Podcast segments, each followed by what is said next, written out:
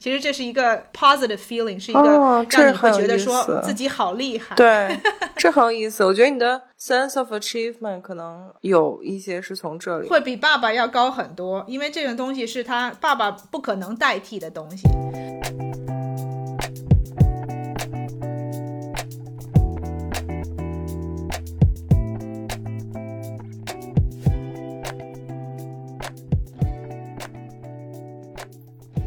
个新时代女性，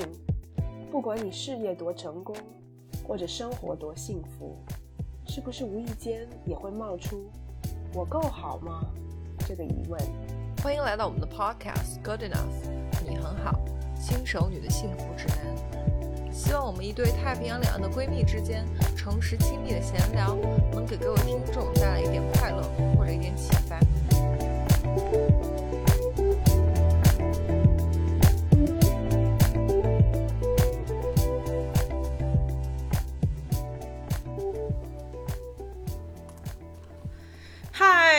欢迎回到我们的 podcast Good Enough，你很好，我是 Maggie，Hello，大家好，我是 Sherry。大家好久不见。对，一晃就是好久。我觉得开头我都不会录了。对我刚刚 Sherry 说你开，然后我想说啊，我说什么，一下愣在那儿。我刚才还在那个我们听众宝宝群里说，我发现群里已经人蛮多，有六十多个人了。但是我感觉我们那个群就像一个僵尸群一样，你知道，就是那种八百年没有人说话，因为我们也很久没有发节目了。是真的，大家也不知道说什么，所以我刚刚在欢迎我们的新成员之余，也给大家发了一下我们小包子的近照，对。让大家能够你知道有一起码我们群里头有一些活动，对对，大家如果还没 catch up 的话，就是 Maggie 的宝宝小名叫包子。嗯，哦，对对对。他，如果说包子包子，你不要以为我们在说什么狗不理吃的东西，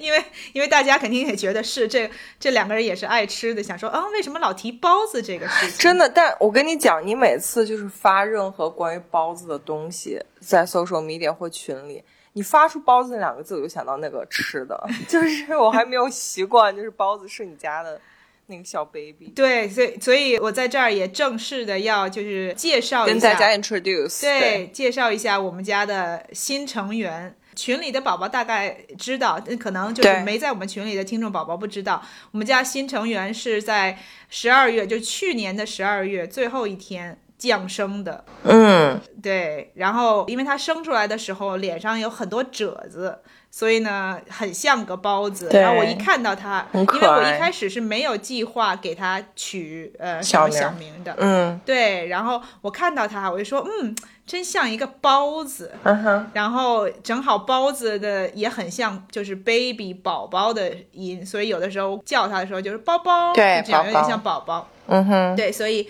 所以呢，就是这个这个名字就就看到 stick。，OK，但是一开始的时候，我们家里的人都不是特别的习惯，呃理解，对或者习惯，他们就问、嗯每个人都问说为什么叫包子，然后我就要给他们解释说，啊你看他长得很像包子，嗯。然后后来慢慢慢慢的，就连我老公，就他平常也不讲中文的，对有的时候他就他就叫我儿子的英文名，然后我就说，那你听要亲昵一点，说你管他叫包子，他就操着他的美国口音，包子啊，包子啊。包子，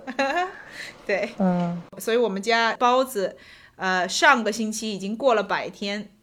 这个星期已经十五周了，一晃，哇，时间过去的、哦真的很快，对不对？已经快四个月了。对，而且其实我最近真的也没有空跟 Maggie 聊，因为我们各自都很忙。就 Maggie 生的时候，她在忙她生的事情。后来 Maggie 生了之后，大概过了很快那段时间，我工作也很忙，然后后来我就嗯很快我又、我又跑来德国了，所以就是我们两个其实都没有时间好好的 catch up，所以就刚好趁这一期跟我们大家听众宝宝更新一下我们两个各自的近况。对，对，然后当然大家可以预想到，就是 Maggie 当了妈妈，肯定生活有很大很大的变化。嗯，但其实呢，我也是，就是大家一会儿就会知道。对，Sherry 说的很对，我们真的是最近各自忙各自的生活，但是其实生活里面有很大的变化。对然后我们两个人也互相都不知道，也就是发发短信，对就是偶尔聊一聊，所以对呃，趁着这个机会，我们两个也就是互相算是 catch up，然后也对跟听众宝宝们分享一下我们的近况。对，所以，如果大家在期待干货的话，这期干没有，sorry，后面我们再找时间录干货。我们先没错互相，我们我们两个需要 catch up 一下，对，因为就基本上像 Maggie，就是我俩互相发短信，最近的频率大概就是 Maggie 生的时候我知道，她告诉我了，然后后来就是比如说请个月嫂啊什么之类这种，大概我会知道一下。嗯，对，Sherry 关心我一下，问问我啊，你觉睡得够不够啊？就这种零零落落的这种。然后，然后我呢，就是我马上要飞德国了，我就跟他说，哦，我我要去德国了。就是我本来来德国也是一个很临时的决定，对，然后就可能走的时候，临走的时候跟 Maggie 知会了一声，然后后来就好像也没有太多吧，可能就说在找房子什么的很忙，对然后后来就有一天跟他说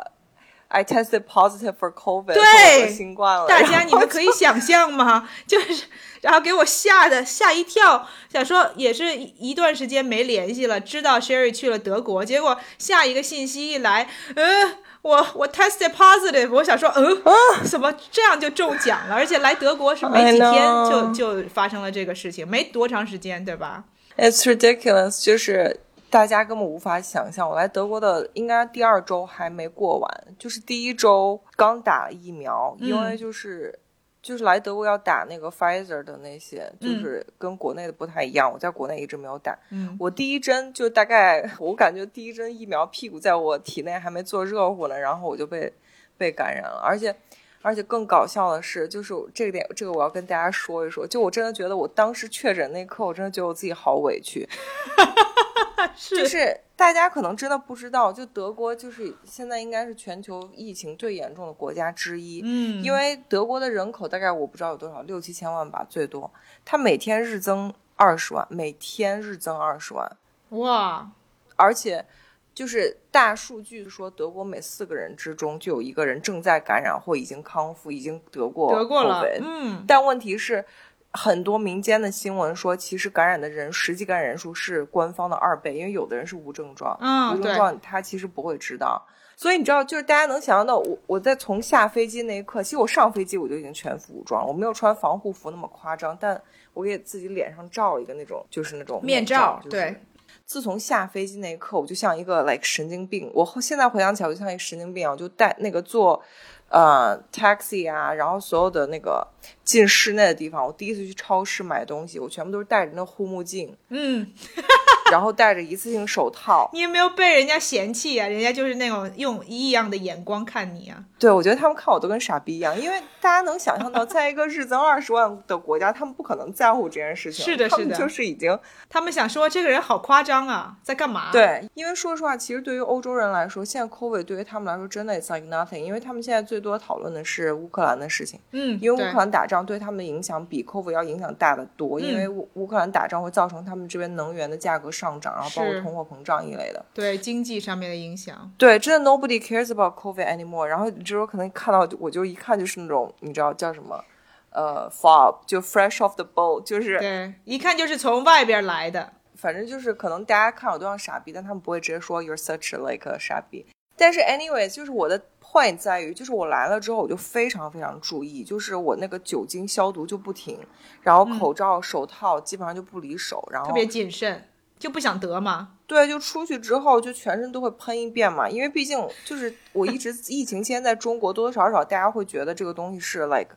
有点可怕，然后就是做的防护很足。大家能想到我在做这么严格防护的情况下，我是怎么样在第一周之后就感染了？那你给我们说一说，你这个是怎么样感染的？你就能想象到我的平时就是一个全副武装、穿着钢盔的一个状态。然后去学校第一天就是 orientation，就是大家在 lecture hall 里面，因为就校长啊什么要讲话啊之类这种，就大家都还乖乖的，就隔位就坐，嗯然后戴着口罩，表面上一副 like 学校治理疫情很有成效、很很守规矩的样子。然后包括进校园，你也要出示那个，就是德国这边叫 three G，就是它因为它是德语都是 G 开头的，它就是核酸阴性或者疫苗两针全全部 fully vaccinated 或者康复。OK，这就是你如果反思一下的话，它的漏洞就在于，只要是打了疫苗的人，或者是康复过的人，他就不需要在进这些场所的时候去查核酸，因为就他就认为你打了疫苗，you're like good。对，但是你还是可以感染别人的。当然，当然，他可以感染别人，他自己也可以感染。是的，所以就做的事实证明，就好死不死。因为我只打了一针疫苗，只打了三天，其实我还不确定我的疫苗有没有发挥作用。我就去了 orientation，orientation 正常的时候，就大家讲话的时候还 OK，可是大家一进那个就是那个 dining room，就大家做 coffee break 的地方，然后包括后来吃晚饭的地方，nobody wears a mask。嗯，连口罩都不戴了。对，口罩都不戴，你能想象在一个封闭的房间里，然后最少有四五十个人。嗯，你知道，就是我戴着口罩进去的，而且啊就是我最开始还在坚持，因为就是我们同学有一块儿跟我一块儿从北京过去的一个女生，她情况跟我一样，我们基本上就同时打疫苗，嗯，她应该也是一直很小心。就后来我戴着口罩跟别人打招呼，因为所有人都不。就 Maggie 应该知道那种情况，因为美国也会出现很多那种社交情况，就是其实现在很多人就是不戴口罩。对，然后，但是你一个人戴着口罩，其实你多多少少会觉得自己有点 social pressure。对，对，对，你有这种压力，人家会觉得说，哎，你干嘛还戴着口罩？你特别是只有你一个人的话，对，exactly，真的就就我就忽然带我戴了可能有十几二十分钟口罩，就可能只有喝咖啡，然后吃东西就吃摘下来，然后再再带谈话的时候回去。哇，那你还挺厉害的，挺坚持。我坚持了二三十分钟之后，然后我一回头，发现中国来那个姑娘她也摘了。啊，在社会的压力之下，对，我就过去问她说：“我说你不戴了吗？”因为她最开始跟我表达的情绪是一样，她也很害怕感染。然后他想，他一直要戴着。对他最开始，我最开始我对我们俩预期，我以为最起码全场有两个人，就我们两个会互相扶持这个样子，就是不让就是不让彼此尴尬。结果没想到他悄咪就把口罩摘了，我就后、嗯我就悄悄的过去，我我就说你不戴口罩，他说算了，我放弃了。嗯，然后你知道，就是人就作为这那你不就崩了？吗？如果如果本来你就是一个人来的，你戴着口罩，你就你也觉得无所谓。但问题是，有个人提前跟你说好了，他也要戴口罩，结果这个人也摘了。对，我就会觉得那应该不会那么那么凑巧吧我就会觉得嗯应该不会那么凑巧吧，我就摘了，然后所以就后来就导致整个那个 orientation 结束之后就晚饭，晚饭之后大家都一直在聊天，我我也摘了，而且是第一次见吧，这些人对不对？对所有人都第一次见，然后。当然，我也问大部分人，他们都打疫苗，因为他们不像在中国打不到那个辉瑞的疫苗，他们嗯不管是从哪个国家来的，基本上都打了。然后里面有很多德国人，然后我跟他们聊天的时候，基本上我随便问的德国人，他们所有德国人都是得过的，就他们都是 like 几个月之前已经得过了。已经得过了，OK。对，所以你还觉得就是比较有一种心安的感觉，觉得应该不会那么凑巧吧，那么寸。对我当时就觉得，因为大家都打了，大部分的人都打了疫苗嘛，然后我问了几个德国人，基本上聊天也都得过，我就觉得应该不会那么那个吧，而且就是反正就你就觉得这种东西不会那么寸。对，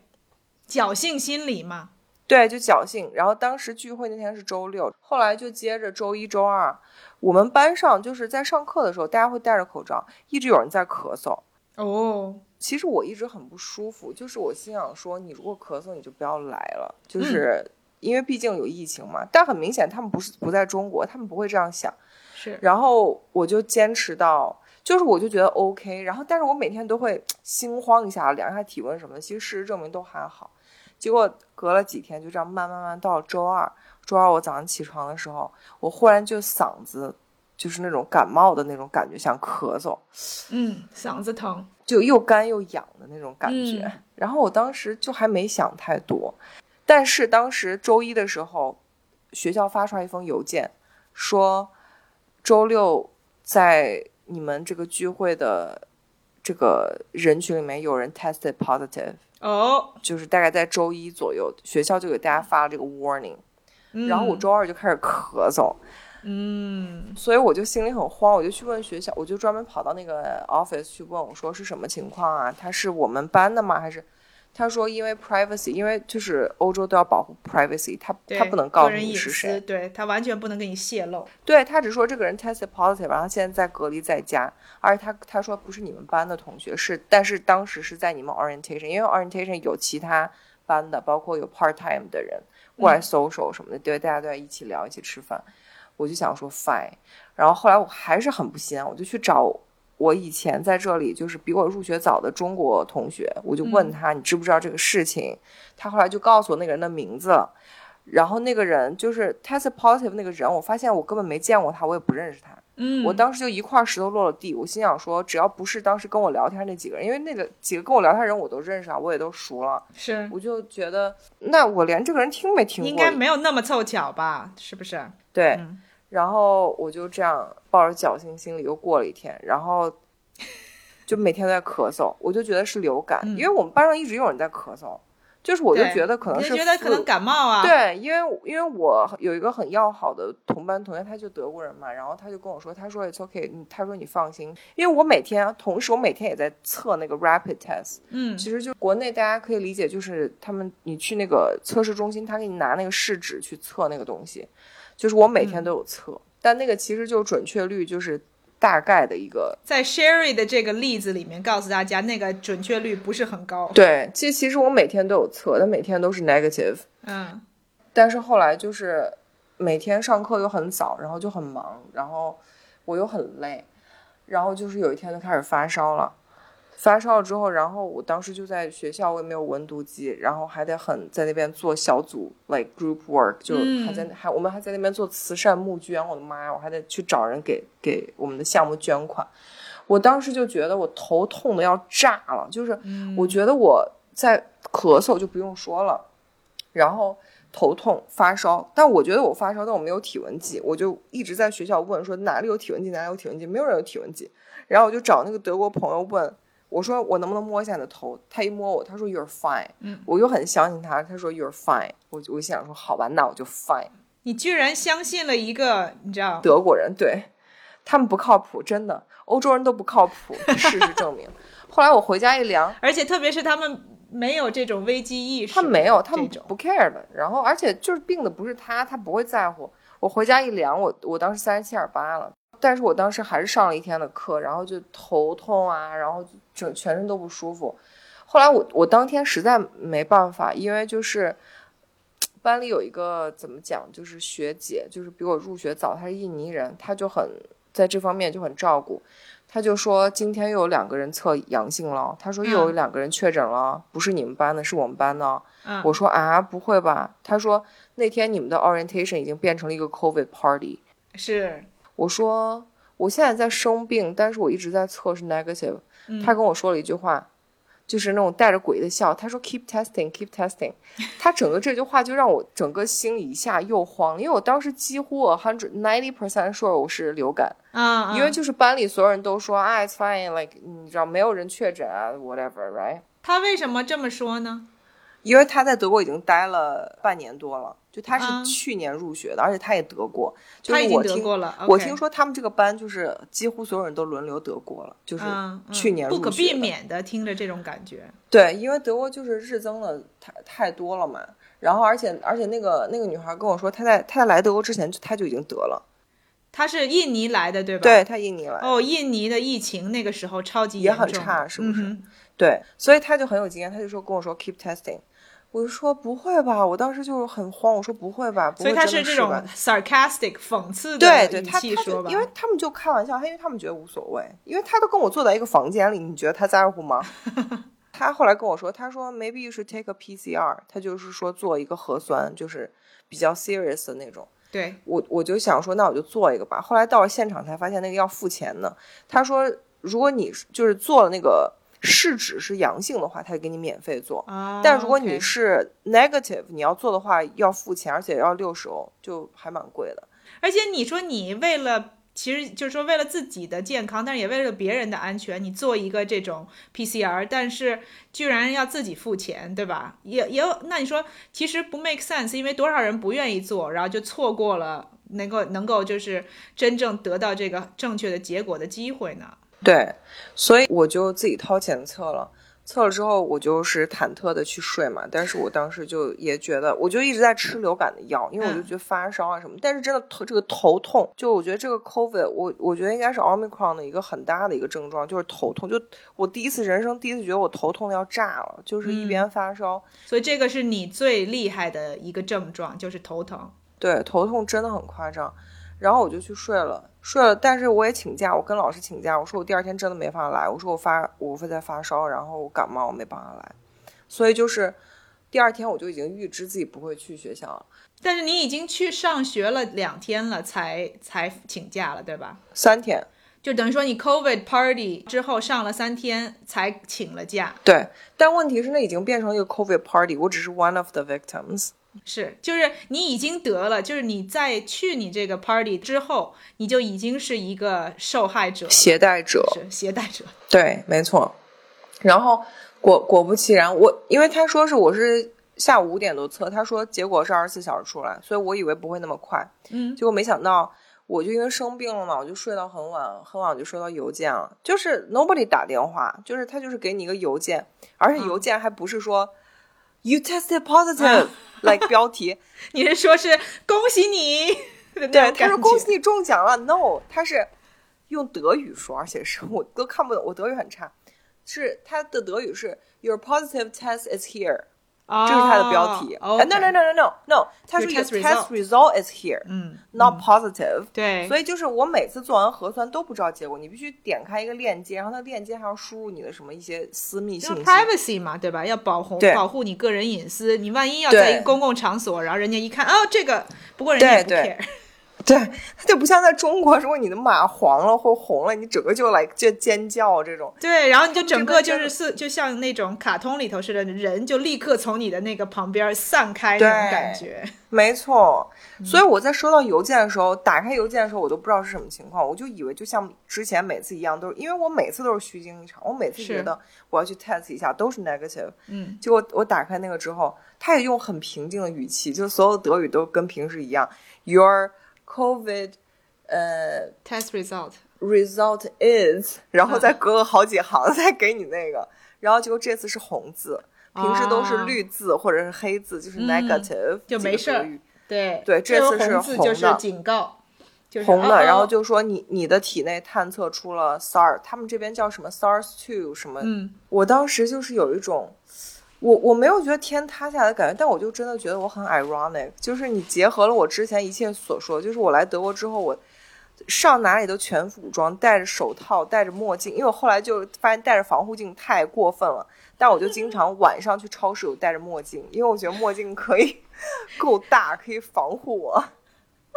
但是晚上戴墨镜不不搞笑吗？嗯，it doesn't matter，就我不在乎嘛。所以我当时就，我当时没有觉得五雷轰顶，我就觉得非常 ironic，就是我就觉得我所有防护都做那么到位，但就只有那一场 orientation party，我因为 social pressure 摘下了口罩。是这么久的这个 effort 功亏一篑。对，最后事实证明，就是我们班上有两个男生也也 positive，他们大概比我晚一到两天，而且其他那个中国女孩，我觉得她也得了，她她只是不愿意承认，哦因为她没有自己花钱去做 PCR，因为她一直在咳嗽。哦，她就在咳嗽。她跟我说，她从周一就一直在咳嗽，但她可能没发有我那么烧啊、头疼这些严重到发烧。她说她没有，OK，她说她没有，她说她就是咳嗽一直在咳。但是她也没有请假，她就一直去上课。没有，就我就跟就跟你说了，班里所有人就很多人还在咳。我后来每天在家隔离，然后通过远程视频上课的时候，我能清楚的听到教室里还有人在咳咳嗽，嗯，但是他们就是在那边坚持着，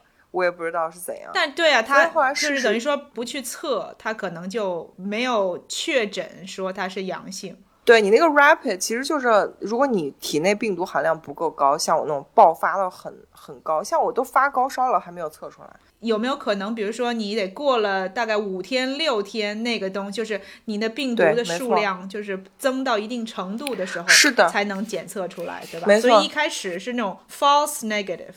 没错，我后来因为我后来在小红书上看了很多，就是得了新冠之后，大家互相分享心得嘛，大家基本上都是出现症状的时候都测不出来，都是出现症状好几天之后才能测出来。是是，所以反正如果他们不 care，我也我觉得无所谓。但是后来事实证明，就是我们班另外两个确诊的同学，他们两个都打了三针疫苗，就是两针加 booster，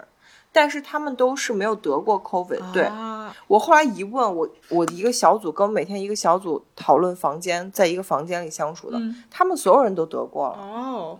所以就是真最后这个事实告诉你，就是真正 immune 的人，有真的 immunity 的人，就是得过的人。嗯，tested positive 才才可以，打了疫苗也不一定能够保护。对，就是一定要得过，一定要感染过。他其实，在这种大规模，就是说传染率很高的情况下，他才真的不会被感染。嗯，然后另外两个小哥，他们都是打过了疫苗，连 booster 都打了，但是也但他们也也没有幸免。发病发烧，嗯，对，最后也 tested positive。哦，但是好消息是我今天已经告诉 Maggie，今天是我结束隔离的第一天。虽然我经之前也经常出去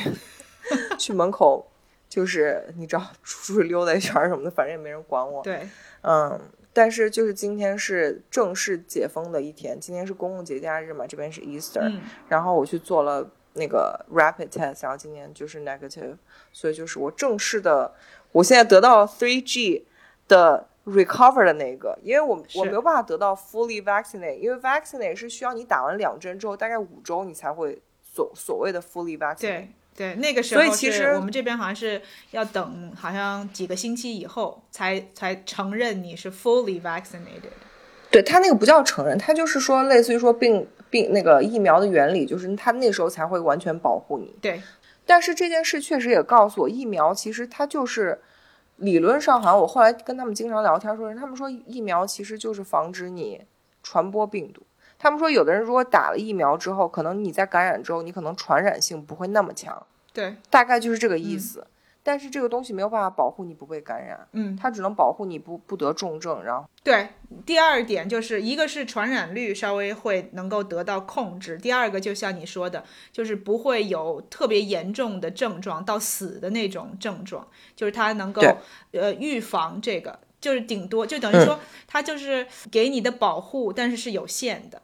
你也就是保护自己，然后也保护别人，但是对都是有限的，就是不可能完全的让你就不能放飞自我的。对，然后大家可以想象，以我这么 dramatic 的体质，就是在我得了 COVID 之后，我有多么的 freaked out，加上我是一个人在这里，就是我嗯没有家人在这里。是 Maggie 每次问我问题，都让我觉得自己好心酸。Maggie 就在短信里面问我说：“那你吃饭怎么办？有没有人照顾你？”我心想说，我就点外卖啊，每天对啊，然后我想说，也没有人来就是嘘寒问暖一下，然后没有我们我们 Sherry 自己一个人，你知道，好不容易下定了决心，然后一个人跑到德国去进修，对刚离开家不久，然后就遇到这种事情，然后之前还有个老公在身边可以使唤一下，对现在老公离得十万八千里，好可怜啊！就大家能想到，我晚上就发烧发到三十八度五，然后就睡不着，因为而且我发烧的症状很明显，我发烧的时候心跳很快很快，发烧的时候就坐的不动就是一百一、一百二，嗯。我觉得烧最高的时候有一百三，就根本睡不着，烧的腿都是烫的，嗯，就一个人在那边可能拿个毛巾这样去沾点热水，这样稍微弄一下，对，但是度日如年，对，真的就是刚感染的那几天就发烧的时候真的很痛苦，而且还咳嗽嘛。嗯但是我觉得，就事实证明，就是我发烧了大概有两三天之后，后来就吃药，主要还是咳嗽。嗯，没有什么特别致命的，除了我觉得就是头痛啊，然后有点全身痛、胸痛，会胸痛，这个就是跟流感完全不一样。有没有这个气短的感觉，就喘不过气儿的那种感觉？晚上有两天睡觉会忽然大概一两次这样上不来气一下，然后就会，啊但把自己给憋醒了。对，就是有点就这样。但其实我还蛮 freaked out。你真的是挺惨的，特别是因为刚到德国，但你知道，真的，我自从生病，就最开始还以为自己是流感的时候，我生病之后，因为每天学校很早，八点半要开课，就八点半就要到校，要了 Sherry 的要命啊，我的老命了。我我跟我身边所有人都说，我从 adult life，我十八岁之后就没有上过这么早的课，因为我本科、研究生都没有上过这么早的课，就是最早的课可能就是对九点吧，就是最早最早。你自己有能够选择的话，谁会像你这种喜欢睡觉的人？对，我就跟他们说，Oh my God！我说我都一把年纪了，我就是就人生 adult life 第一次要七点多起床，所以我当时刚感冒的时候，我就心想说，如果真的 tested positive 也挺好，我就在家。但当我真的 tested positive 的时候，我还是 freaked out。真的，你这个真的好矛盾哈。对，但后来确实事实证明，就在可以在家远程，就是可以多睡一会儿觉。但当然生病的时候也是需要多睡觉，生病的时候确实需要多休息。多休息，没错、没错。就回到我们这个今天唯一的类似于干货的叮嘱，就是大家需要身体需要恢复啊，特别是生病的时候，发烧啊、感冒，就这种小的可能觉得扛一扛就过去的病，也要多休息，嗯，多喝水，多休息。对。而且如果你真的得了 COVID，像现在上海很严重，如果你真的得了 COVID，现在八成都是 Omicron，它其实真的不是很严重，就是没有什么特效药。像我在这边就是这边我有带莲花清瘟，我也有吃，但我觉得主要就还是大量的喝水加吃维生素 C。然后就是你如果真的发烧很厉害、头痛很厉害，你就吃一下那个止痛药，就是止 ibuprofen 这种。，嗯，或者我吃的是那个 paracetamol，然后就是吃一些治那个咳嗽的那种糖浆啊，那种喉糖啊那种药。嗯，That's it，就是没有别的了。对，都是帮助缓解症状，然后让你自己自己不要那么难受的药。其实嗯不，是针对于说能够让这个病赶快好，，对都是熬的嘛，就是时间熬过了。对就自然就会好了，但是还好，因为 Omicron 就这个 variant，呃，症状不是那么的要命，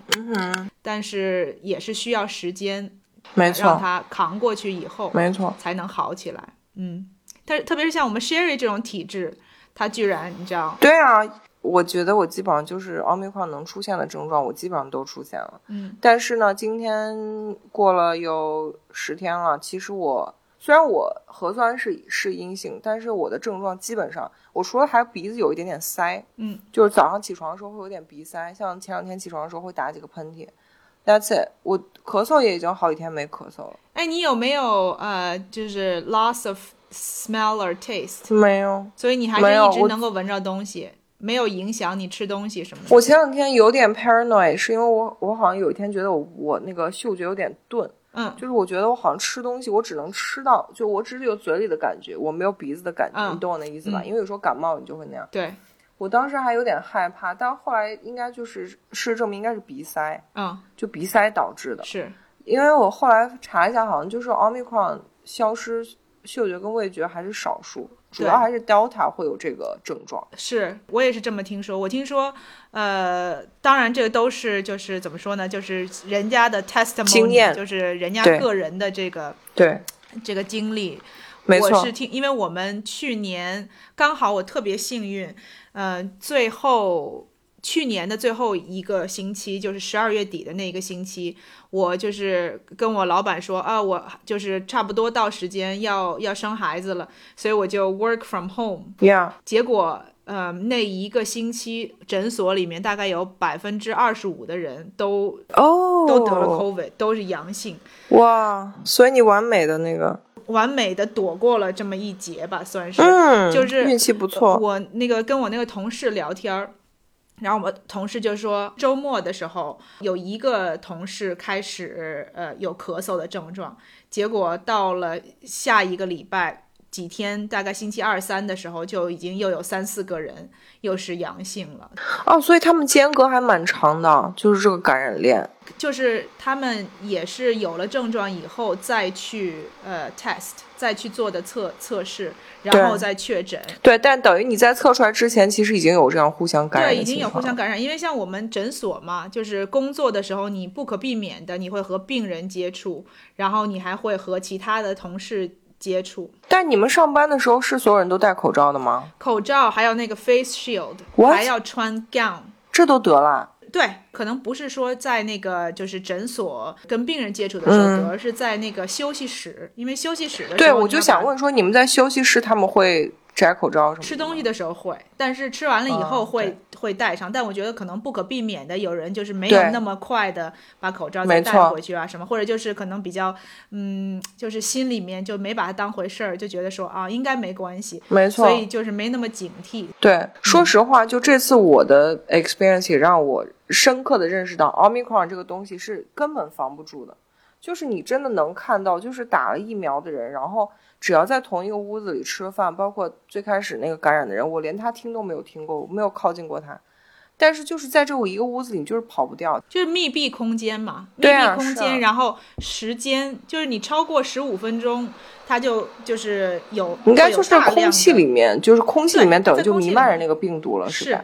没错，所以不用说那个人像冲着你的脸打个喷嚏这样的。哦，根本就不需要。所以说现在，嗯，就是美国这边前几个，大概是四月份的时候，就四月份这个时候开始，不同的州就开始已经不要求戴口罩了，就是特别在连室内都不要求戴口罩。跟德国一样，CDC 是还是要求在那个公共交通一样，才需要戴口罩，其他时候都不要求。没错。结果放宽了以后，又立上来了刻那个感染人数上上升的非常的快。对，所以现在呢，又他又来就是等于说调整他的这个这个建议，就是说现在又要求不是要求建，议好像已经有些州是要求在室内密闭空间。也必须戴口罩，嗯就是恢恢复之前。明白。然后有些州是说建议，就是因为他不能强迫你。OK，但是真的你能看得出来，一一一把口罩一摘，那个感染率蹭蹭的就往上。对对，在这方面，德国跟美国几乎是完全一样，就它也是每个州有自己的规定，就是嗯。就是国家层面只是给建议，像像我在这边北威州，就是它，呃，四月就是我 orientation 的第二天，嗯全州就是取消室内口罩，嗯，所以就是你哪怕上学，只要没有人会说你，就是你哪怕坐在教室你不戴口罩，然后也没有人能把你怎么样，因为这不是一个强制的东西。对你只有在火车啊，然后什么公共交通上，包括如果你去医院的话，可能他会要求你戴。对公共场所，像我最近去超市，很已经很多人不戴了，就他们真的没有在 care。对我们这边也一样。但说真的，我我是觉得，其实戴口罩，嗯，夏天来了的话，可能会有一些不舒服，就因为戴口罩很热嘛。对但是我一回想，我自从这个 pandemic 以来，我就没有生病过，就是感冒啊这些，我就觉得其实对，有人勤洗手这个，戴着口罩这些防范的东西，其实是对自己身体好的事情。你两年多都没有生病过吗？没有生过病。我！天，我中间有好几次感冒发烧，我都很 like freaked out，哪怕在中国我也很 freaked out，我都要去做核酸我。记得，对，对，那说明你还是注意的好，抵抗力也也建立的好。对，我是已经起码有两年了吧，没有生过病，之前也很久了，所以都想不起来上一次就是真的是感冒发烧啊这种是什么时候了。哦，那那确实对，所以因为流感其实也经常是通过这样传播，但我觉得其实可能流感传播的都没有 Omicron 那么快，对，因为我觉得流感基本上大部分时候都是你跟很就是在那种很小的屋子里，就是比如你隔壁的几个同事或什么，他如果感冒打喷嚏，你才会得对，要有近距但是 Omicron 接触。真的就是现场就是没有人感冒打喷嚏，但是就是得了。我想应该现在的这种 Omicron 这种 COVID 就可能跟一流感一开始的情形很像，可能一开始症状也是这样，就是也是很容易传染的。对但是已经这么多年了，几十年以后，就是它还存在，但是它就没有那么厉害了，因为大部分的人都是有或多或少的有一些感染啊什么之类的，所以就建立起了这个而且每年一些易感的人也会打疫苗什么的。呃，对，一个是打疫苗，一个是你知道严重的就死了，所以它就会就是 eliminate 这些这些人，所以慢慢慢慢的他就没有那么严重。没错所以我想就是呃 reasonably 这个 COVID 几年以后、十几年以后、几十年以后也会是这样。是的，因为我在刚好在生病那两天，我就没事干，我经常看一些网上的这种新闻啊什么的。其实大家所谓的，哪怕是像欧美已经躺平的状态，现在科学家基本上已经有了 conclusion，说我们不会获得群体免疫，就是那个 herd immunity，、嗯就是说对于 COVID 这个病毒，它不会，它就像流感一样，它不会有群体免疫，就是它会，因为它一直在变，对，因为它一直有这个 variant。没错，没错。然后好像是美国有一些预测是，呃，未来目像目前这种全球这种情况，他们的预测模型是从一点五年到十年都有可能。这也时间这个跨度也太长了吧？对，但我觉得就是反正像国内现在这样，就是特别严防死守，我觉得可能很难，除非你们就是想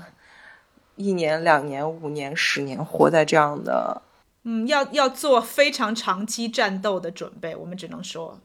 我我的我的那个 update 就先到这儿了，其他关于比如说 cultural shock 什么之类这些，我也经历了很多，就是人生第一次生活在一个走在路上根本听不懂别人在说什么的国家。哦就我以前没有长期生活过，嗯，我最我最 foreign 的 experience 就是在香港生活就算，但是香港最起码我所有东西都能看懂。嗯就虽然他们讲粤语我听不懂，但是所有东西都能看懂。而且你跟人家沟通也可以，对，哪怕我去日本旅游，我都能看懂几个那种汉字，好吗？是但是在德国这，我因为我现在德语就是没有那么好，所以就是尤其他们走在路上，路人说话很快，我是什么都听不懂，嗯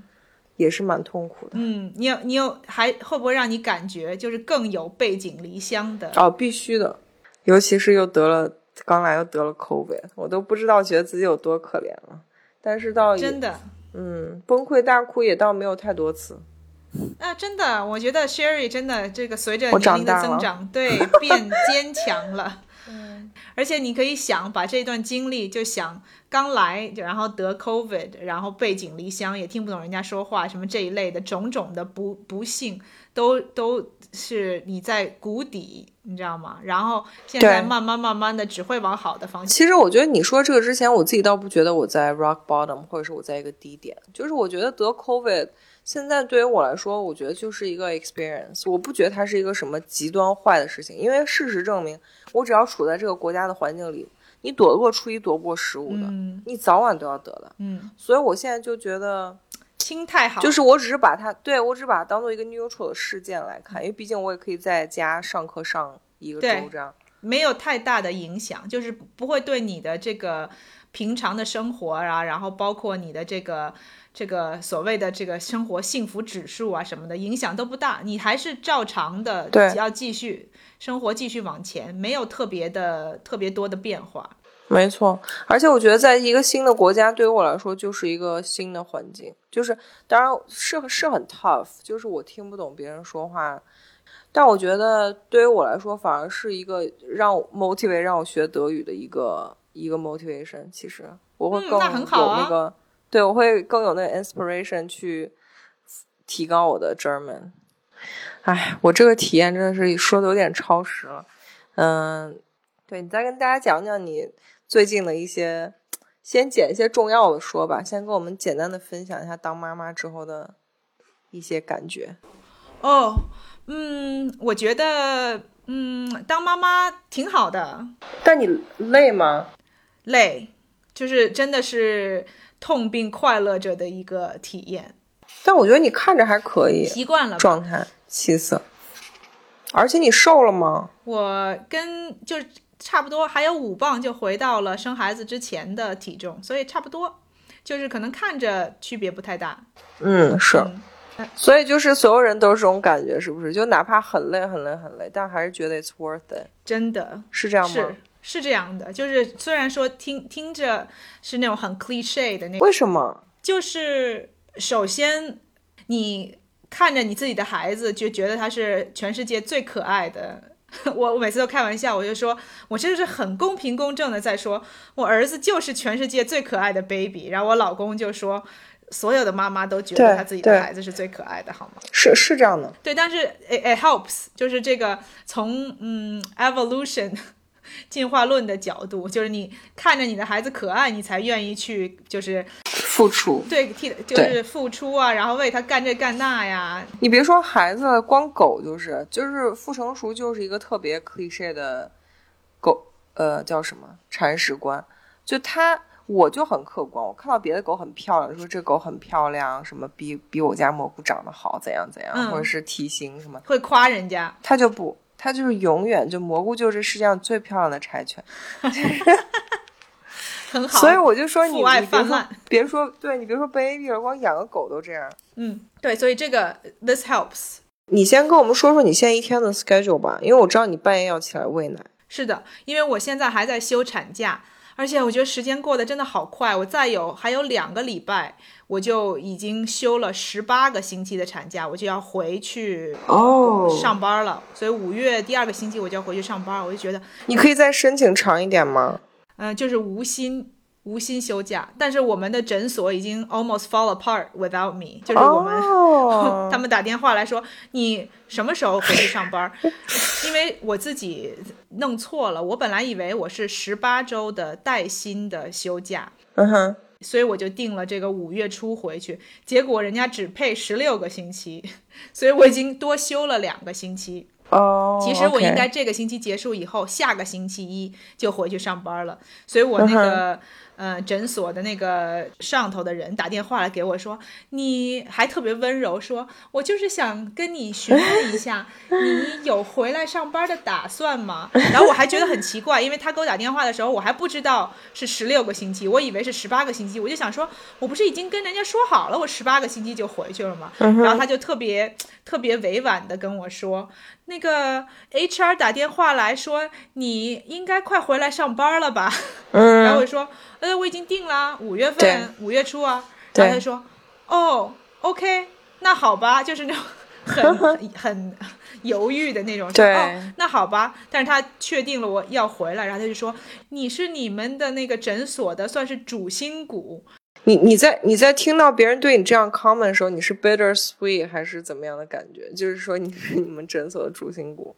我没 sweet，我的心里就想说，哎呀，这个我回去等着我的工作有多少啊？因为对，是，就是我们诊所有个社工嘛，嗯哼，他就跟我说，我们那个需要完成的，就是我们每一个病人都要定期的给他写一下 assessment，、嗯然后就是记录一下他到底现在就是什么进展什么的。他就说，嗯，我们那个需要写的完成的那个 assessment 的那个 list 好长啊，嗯哼，就是我在的时候，基本上顶多就是有两三个人要完成。他说现在已经有大概快十五个人等着你来写，嗯，然后我就心里想说，天哪，我还是不回去了吧，要不然，对啊，要不然我就在家待着吧，也挺好，反正都待习惯了。我觉得从 in a way 我们两个的 position 有点像，就是像我就懒散惯了，然后工作那么多年，工作又很自由，又不用每天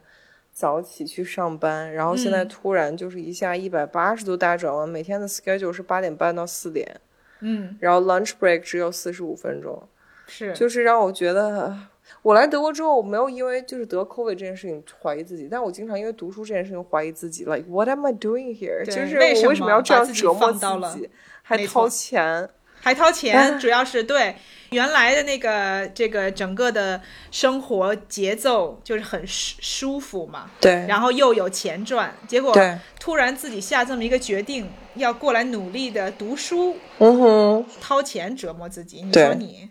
像 Maggie 就是马上要回去上班，我估计她可能也是已经更习惯于 mom life。对，一开始是呃觉得想回去上班的，现在哦，真的吗？嗯，因为一什开始么时候很累，就是哦月嫂走了以后，因为我第一个月请了请了月嫂，嗯呃，这个是我想跟大家，就是听众宝宝，如果就是在这个过程当中，怀孕的过程当中，呃，还没生孩子或者计划的当中，我非常推荐，就是第一个月，要请月嫂。嗯，特别是没有就是父母在身边，就其实你有父母在身边，也请个月嫂，别嗯觉得是花冤枉钱。对他们很很有经验，他们在这方面很专业。对，一个是月嫂跟父母不一样的地方是，你给他钱，他就是帮你干活，嗯哼，他会就是等于说分担你你需要做的这个工作。因为宝宝刚出生，特别是第一个宝宝的时候，你啥都不知道，你根本就不知道，对就是需要做什么，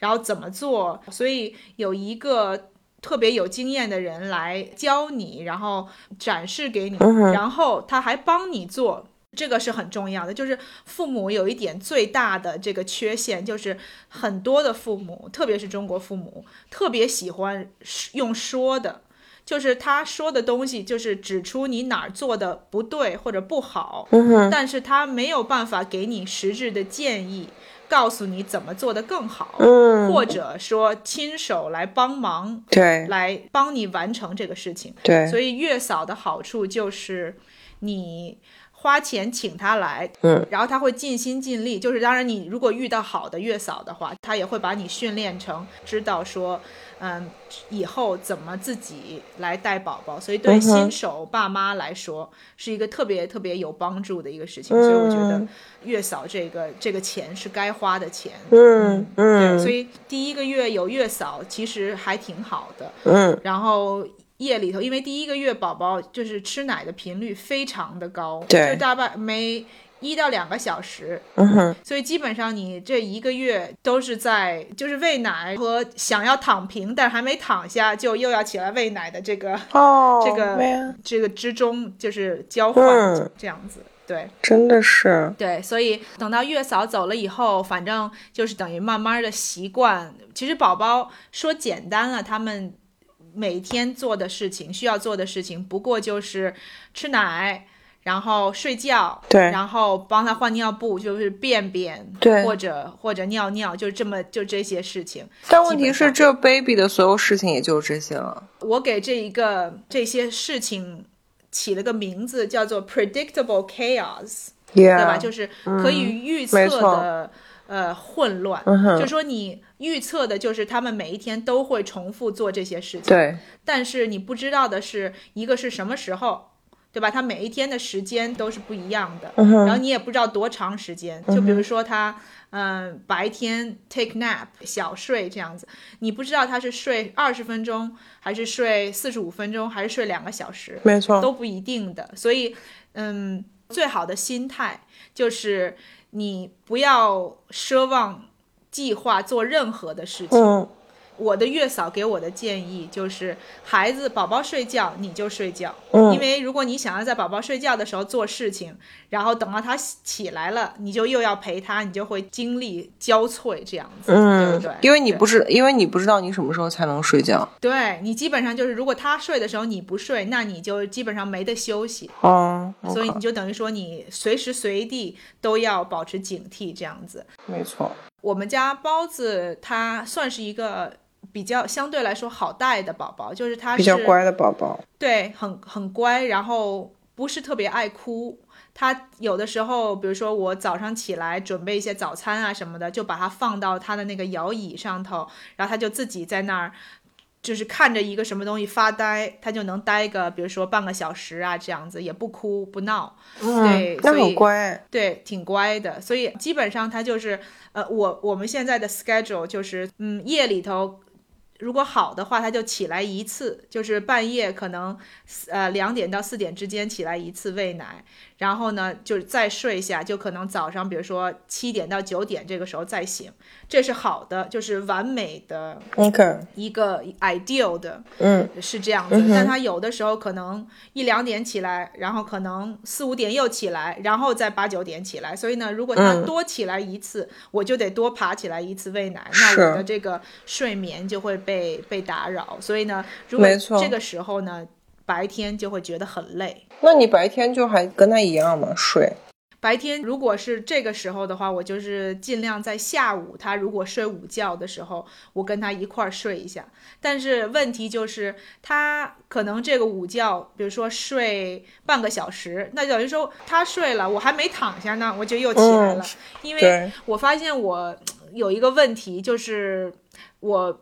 如果醒了以后要再睡的话，需要挺长时间的。当然，就是特别是夜里头的时候，就是起来喂奶以后，我基本上把它放下了睡了，都可能还得需要起码半个小时，或者有的时候可能更长才能再入睡。所以呢，这个时间就是比较痛苦。嗯，真的想很多的时候，就是这个时候，就是在等待着自己有睡意来袭的时候。没错，而且你知道还有一个问题，就是你这个半夜起来，不管你是喂奶还是干干别的，但是特别是喂奶，你会很饿、很饿、很饿。哦，是吗？对，我觉得是因为你喂奶，其实如果你半夜就是醒的话，你也会觉得很饿，就是你的身体就是不习惯在半夜的时候醒来嘛，所以你就会突然发现说，诶，有这种就是醒着的时候，你就会有这种感觉，就是很饿。嗯，但是喂奶，我觉得就会加剧这种感觉，所以，但是我又不想爬起来吃东西，因为没有这个习惯。就是、而且那样你的生物钟会被打乱，你晚上吃了之后，对，也有可能，就是就是可能你吃完了以后更睡不着，也有可能。对我就吃完之后就睡不着。对对，所以我就尽量我就呃不吃东西，我可能就稍微喝点水什么之类的。嗯，然后这个我就是在睡不着的这一段，我就在想说，我明天早上的早饭要吃什么？我真的是每天就是。早上爬起来，我就已经想好了要吃什么，因为我真的就是，你知道，花了半个小时在想，嗯，冰箱里还有什么东西？哎呀，对，太 look forward to 就就是早餐吃这个吃那个的，真的。对，然后早上起来以后呢，就是他如果睡一个长点儿的觉，就比如说从七点到九点这个时候睡一觉，那我就很高兴，我就可以起来运动一下呀，然后收拾收拾啊，啊，我我尽量你好勤奋尽量。这样子。当妈了之后，果然都是 early birds。是被迫的，我觉得真的是被迫的。反正我就尽量，如果能够有自己的一些时间，我就尽量运动一下。然后等他醒了以后，你就要照顾他或者跟他玩儿，反正就是要陪着他，所以你就没有自己的时间，你就所有的时间都是要根据宝宝对的宝宝的情况，对，对，就 literally 你的 schedule 就是在围着他转。真的就是如果他能够睡个整觉，你就可以临时，对吧？都是临时，哎，他睡了，你可以安排一点自己的事情。嗯，对，所以我刚刚说的就是你的这个 expectation，、就是你的期望值，就是你放到最低。你如果觉得他这个一天就是你都要陪着他，但他突然有比如说吃完奶了，他就困了，他就去睡了，嗯。你就然后你自己捞了，比如说半个小时，你就会觉得说，哦，这个是我捡着的，你就不会觉得说，哎呀，我等了半天，终于把他等睡了，结果他半个小时又醒了。对，然后呢，有的时候他突然高兴，他可能睡个一个小时，你就会觉得天哪，今天真的是、嗯。it's a good day，没错。可以做一些自己的东西。嗯，是。因为我大概也是听身边有孩子的朋友就说，大概孩子一岁之前，你都要就是 prepare for 就这一年没有睡眠或者是没有 schedule 这样，对。就是你的睡眠，一个是时间和另外一个质量都会有影响。对，但说真的，我真的很羡慕我老公，因为嗯他就是因为他不用半夜起来喂奶，然后他又要工作，他不会陪你啊。他为什么要陪我？他就睡，他月嫂，哦天你知道月嫂来了，就是特别是第一个月，大家都说哦，你要准备好啊，当了新手爸妈没觉睡的，人家从月嫂来了以后就睡整觉，哦，晚上是不要起来的。结果本来我们是预计说，呃，我和他都休四个星期的产假，就是一开始在家陪陪宝宝，对，结果人家休了两个礼拜，然后就觉得家里就是他帮不上什么忙了，他就回去上班了。哦，他就睡整觉，就他夜里头不用起来，就是宝宝一哭啊，需要喂奶啊什么的，其实也不用他起来嘛，对，所以他真的还是当男人爽。就很爽。其实我都想好了，等我有一天生孩子的时候，就是晚上如果被那个就是宝宝吵醒，如果要喂奶或怎么样，我就要把他也提醒。就是我起来一定要有人跟我一起 suffer，就是我最我最最最最受不了，就我自己在 suffer，然后别人在呼呼大睡，嗯还打呼噜那种。对，其实这也是一个心态的调整，其实也是最近就是通过了有这个经验才想明白的一个事情，就是一开始我也是这么觉得，就觉得心里特别的不平衡，对，我们都是为人父母，为什么所有的事情好像感觉都是我在做？错，然后他就是，嗯当然他我也可以看到，像他就是在家休假的那两个星期哈，嗯真的是把家里头那些就是之前都不会干的家务活，因为他没别的事儿干，什么 就是刷那个呃浴室的那个墙啊，就上面不都有水垢什么对脏不拉几的，人家都已经开始做这种平常都看不到的活因为他就觉得没有什么其他的活儿他能帮忙，哦，他想帮忙，那他真的挺自觉的了，对他挺就已经在家里主动在找活干了。对，在找活干，对，是这样的。但是我还是觉得心里不平衡，嗯。我就觉得说，主要就是睡觉的时候，对，这都能想象呢。对，没错，就是为什么他能睡整觉，然后我就得一个晚上起来两三次、三四次，那个时候、起来喂奶什么之类的。就后来我忘记了我是从哪儿看到，就是说，其实呃，你作为父母吧，呃，两个人，你是一个 team，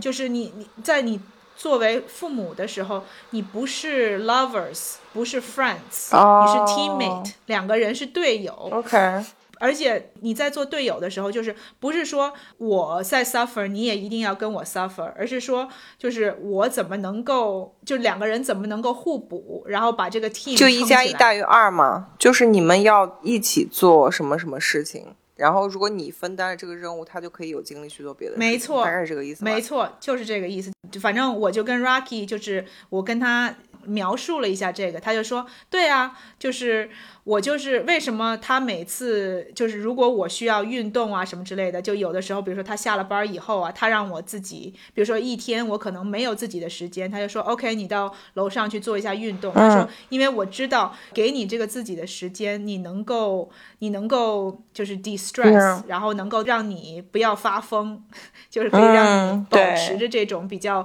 平和的心态。那很好。后来我我这样想一想，我就觉得说，其实我晚上起来哈，他其实也做不了什么，对吧？就是我起来，然后喂奶什么之类的，我把他叫起来，一个是他还不高兴，另外一个就是真的没必要。对，他这个缺少的睡眠也不会补给我。对，所以我。除了弄一个心理稍微有点平衡，没有什么实质的好处。是的，而且另外一点就是，虽然说听起来像是就是夜里头要起来喂奶啊，像是一个就是有有一点 suffer 的过程。对，但其实也是一个挺。算是一个独特的 experience。你喂奶的时候，其实喂奶的一个好处就是，而且特别是宝宝小的时候，就是不管他哭啊、闹啊什么之类的，只要你把那个胸露出来给他，他就立刻，他就不哭了。他给予你一种 very powerful 的感觉，就觉得你是万能的。只要你有胸，然后把它塞进 塞过来，你就觉得可以解决一切的问题。哦，其实这是一个 positive feeling，是一个让你会觉得说自己好厉害。对，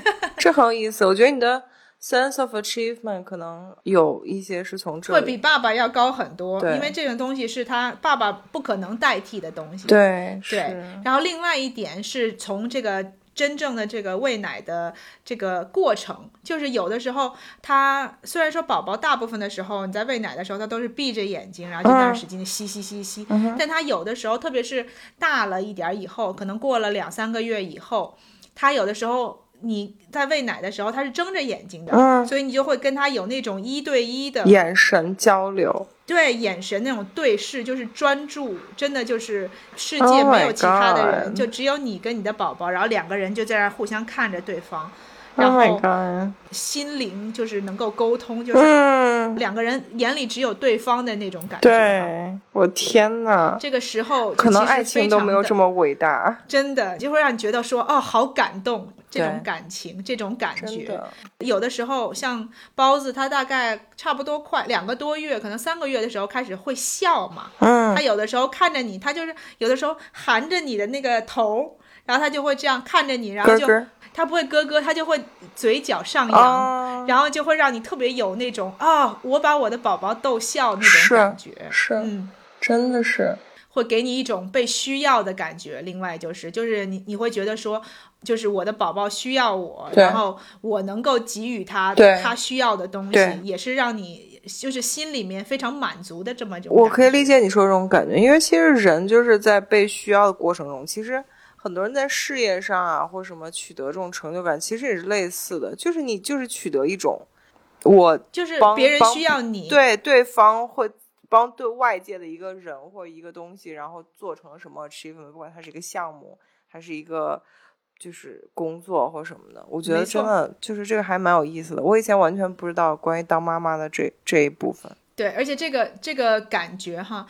跟当然就是像你说的，跟这种工作的这种成就感可以比较，但是当你真正的切身的感受到这个的时候，对你还是会给你的冲击。非常的大，你就会觉得像我刚刚形容的这种感觉，就是嗯嗯，当妈妈其中一个吧。为什么你会觉得说值得的？嗯，这个这个点，嗯，而且这种这种感觉不是说一次就结束的，是每一天你跟他相处都有无数次的被需要的感觉，所以是一种甜蜜的负担。怪不得你这样一解释，我大概就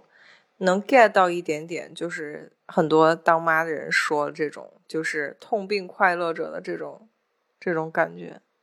尤其是你第一次当妈妈，第一次当妈妈，这种感觉就更强烈。到下一次的时候，可能就是不耐烦更多一点。对，特别是你当如果有二胎啊，然后你的第一个宝宝还小的时候，你就就是等于说你的这个精力要分散给两个，或者有的时候有有的人有三四个小的那个更多，对你就会更多的是这种精神压力。就不会有这么嗯专注的把这种你的所有的感情投入在一个宝宝身上的这种感觉。所以第一次当妈妈，我觉得是一个非常珍贵的这么一个一个经验。确实是。是，我觉得我们这集的主题也是很清晰了，就是我们两个最近最大的人生体验。对我的就是 Sherry 得了新冠，然后 Maggie 就是半夜起来喂奶的这个体验。没错，非常的深刻的这种感觉。对，对，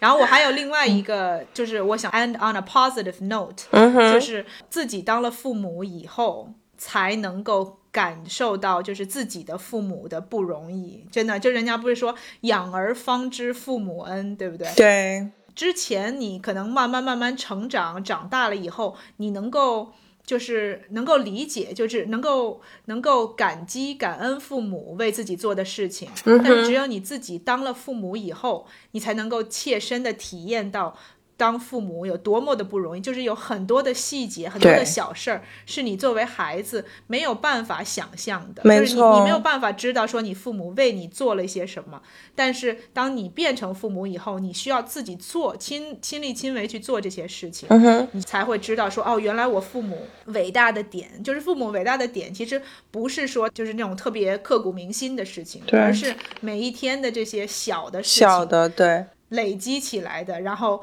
能够在无数次的这个呃失去耐心，然后 get frustrated，、嗯就是这种事情出现的时候，无数次的还是选择，就是说哦，我还是要去不照顾这个孩子，啊，对，不抛弃你，不会不管你，然后 也不可能跟你置气置太久，没错，所以做父母就是真真正能够切身的感觉。虽然我现在做父母哈，做了还不到四个月，但我就真的能够深刻的感受到自己父母，对，然后特别就真的是就就是每一次跟我父母视频的时候哈，一个是看到他们跟包子的这个相处，就会觉得很、很高兴，因为他们也很高兴嘛，自己有个外孙子。对，然后另外一个就是怀着这种自己的这种感激的这种感觉哈，特别特别的情感上面觉得特别的看到他们有这种